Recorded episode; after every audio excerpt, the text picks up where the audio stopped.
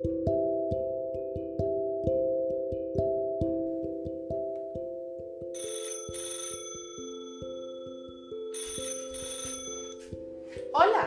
soy M. ¿Y tú?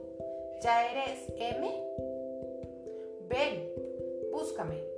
Estoy en redes sociales como M, Psicología y Negocios. El capítulo de hoy, Salud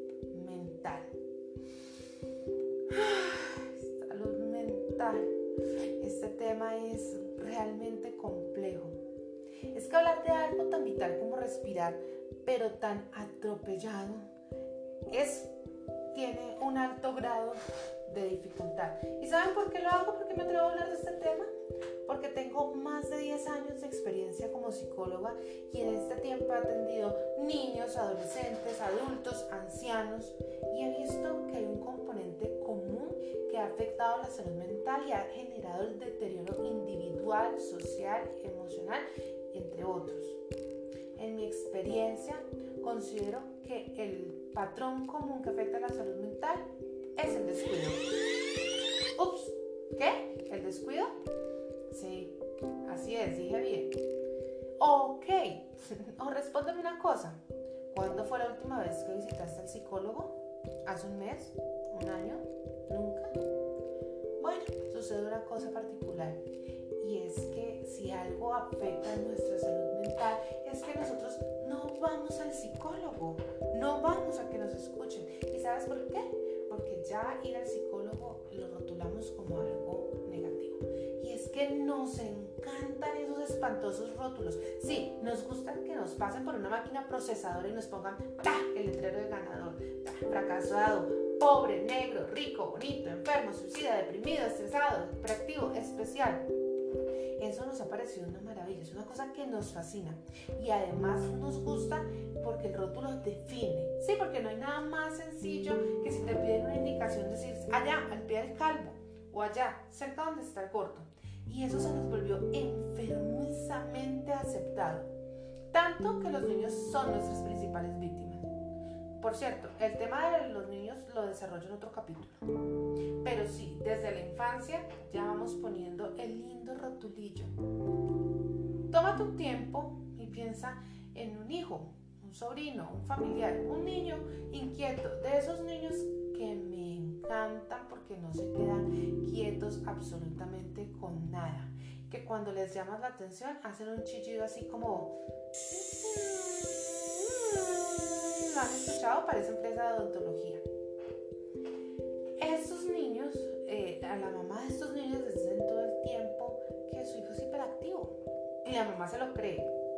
Y además se lo dice al niño. Sin profundizar, como lo digo, no vamos a profundizar hoy en niños.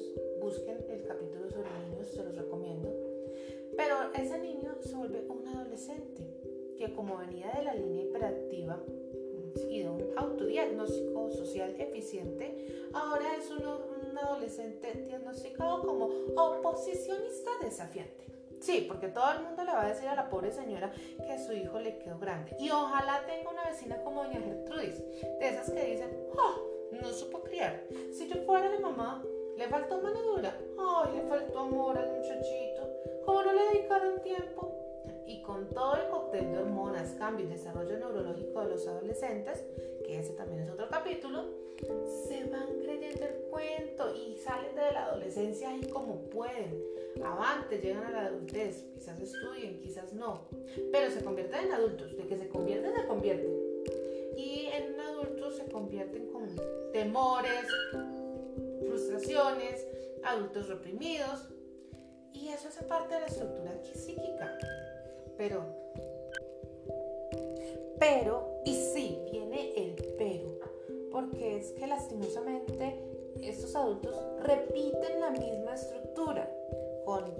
los que están a su alrededor.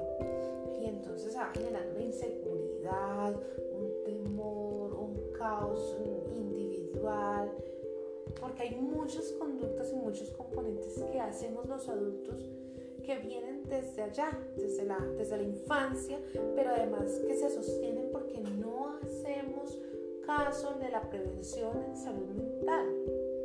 Y además tienen dificultad para aceptar la pérdida, las rupturas, las tusas, unos celos, una toxicidad, que ahora está muy de moda esa palabra, y entre otras aparece la depresión, la ansiedad, el estrés, los trastornos de la conducta alimentaria, los dismórficos corporales, la baja autoestima. Sí, no es un mito como los unicornios, la autoestima existe y cientos de cosas más.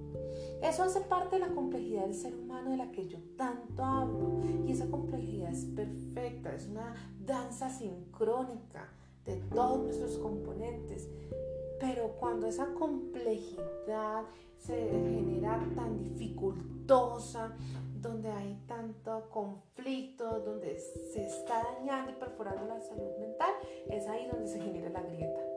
Y terminamos presos de nuestros pensamientos. Terminas teniéndole exceso de futuro o exceso de pasado, más las demás dinámicas del trabajo, los hijos, los amigos, la familia, la mascota y aparecen crisis y pensamientos negativos y repetitivos, la frustración, el miedo y por supuesto el, miedo al fracaso. Uy, ¿cómo da de miedo fracasar? Eso es un top de miedos. Que se, te trepó a los hombros un peso gigante, te duele la cabeza porque hace falta atencional. A veces hay llantos, gritos, amargura, insomnio, inapetencia, ansiedad, delirios, despersonalización. La necesidad de estar solo aparece o de querer estar muy acompañado siempre, o simplemente la sensación que alguien aparezca, pulsa un botón mágico, esto se resete y aparece en otra realidad. Con todo esto aparece mi premisa favorita. No me lo vas a creer y espero nunca lo hayas dicho, pero es muy común. tratas de tomar otras actividades, otras terapias pseudo alternativas como mejor voy al salón de belleza, eso yo lo que necesito es un fin de semana en un lugar tranquilo. Mejor me pego una borrachera de esas que pasan del estado natural al guayabo sin pasar por la embriaguez. Esto se arregla con un cigarrillo, con un par de copas. Voy a hablar con un amigo. Ah, y la mejor, la máxima de la máxima. Yo mismo me escucho porque yo soy mi mejor psicólogo. Te acuerdas de iniciar un tratamiento psicológico porque como el psicólogo ya está rotulado como algo negativo y a ti te gustan los rótulos, pero cuando son para otros, no son uno cuando son para ti mismo, porque cuando son para ti mismo los rótulos te asustan, te dan miedo, porque sabes que el que va al psicólogo está rotulado como loco y no quiere ser objeto de esos rótulos, te quedas con todo eso vas guardando en tu cajita en tu cajita se va llenando y vas guardando todo lo que has creado, todo lo que has sentido, todo lo que has vivido, lo que reprimes, lo que sientes. Y todo esto va comiendo, así tú vas comiéndote tu, mental, tu salud mental, te va desestabilizando. Y entonces ahí es cuando yo digo que el principal enemigo de la salud mental es el descuido. ¿Saben por qué? Porque hasta cuando estás verdaderamente agobiado, te acuerdas de buscar ayuda y allá viene otro interesante concepto mal usado, el diagnóstico. Porque como tenemos una cultura que somos médicos sin serlos, abogados sin serlos, psicólogos sin serlo, entonces yo ya me he hecho el análisis y voy con mi rotulillo de diagnóstico y llegan al consultorio y dicen, doctor, tengo depresión, tengo ansiedad o algún trastorno esquizoide. Entonces te vas autoconvenciendo, te vas comiendo el cuento y te vas predisponiendo y vas deteriorando más tu salud mental, lo que eres, lo que haces. Siempre lo digo y lo sostengo, cuando tu salud mental falla, todo tu alrededor falla, por eso es que hay que ¿por qué suspiro hoy tanto? ¿Por qué este tema es tan álgido? ¿Por qué me apasiona? Porque nos estamos haciendo daño.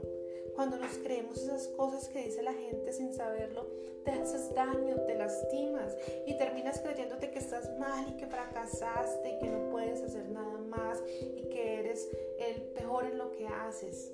Y eso está mal, porque tú realmente eres un exitoso, porque tú realmente tienes un valor incalculable, pero tú te estás comiendo un cuento, un cuento social y no estás buscando la ayuda y estás deteriorando tu salud mental. Por eso insisto tanto en que no te metas ideas a la cabeza que no son. Resaltaré varias cosas. Uno, la salud mental es todo y es responsabilidad individual. Y si ya tu salud mental viene con manchas desde la gestación, no la manches con los niños con patrones dañinos y repetitivos. Dos, mantener la salud mental se hace y se inicia desde que tú entiendes la cultura de la prevención, que debes verbalizar y buscar un profesional en salud mental, aunque no tengas síntomas, aunque creas que todo está bien. ¿Sabes para qué? Solo para que te encuentres contigo mismo, solo para que te escuche y sin ningún miedo, porque estar con alguien que te escuche sin ningún juicio es lo máximo, es magnífico.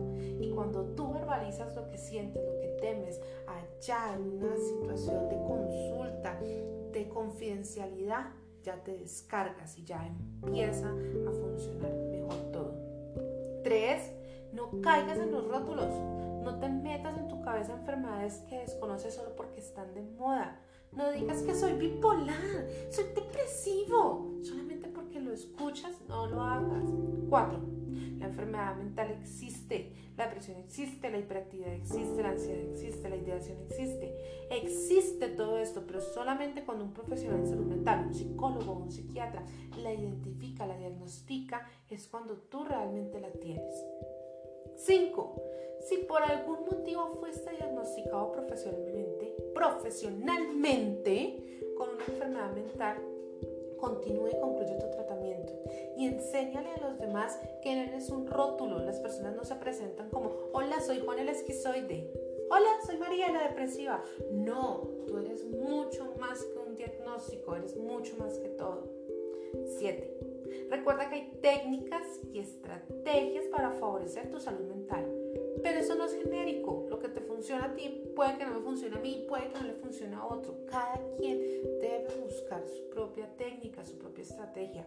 Por eso es que te invito a que me sigas en redes. Si quieres profundizar, encontrar estrategias, técnicas, acciones, simplemente direccionarte, te invito, sígueme. Soy M, Psicología de Negocios. Finalmente, si eres feliz, eres libre y podrás compartir la vida entera con los demás. Thank you.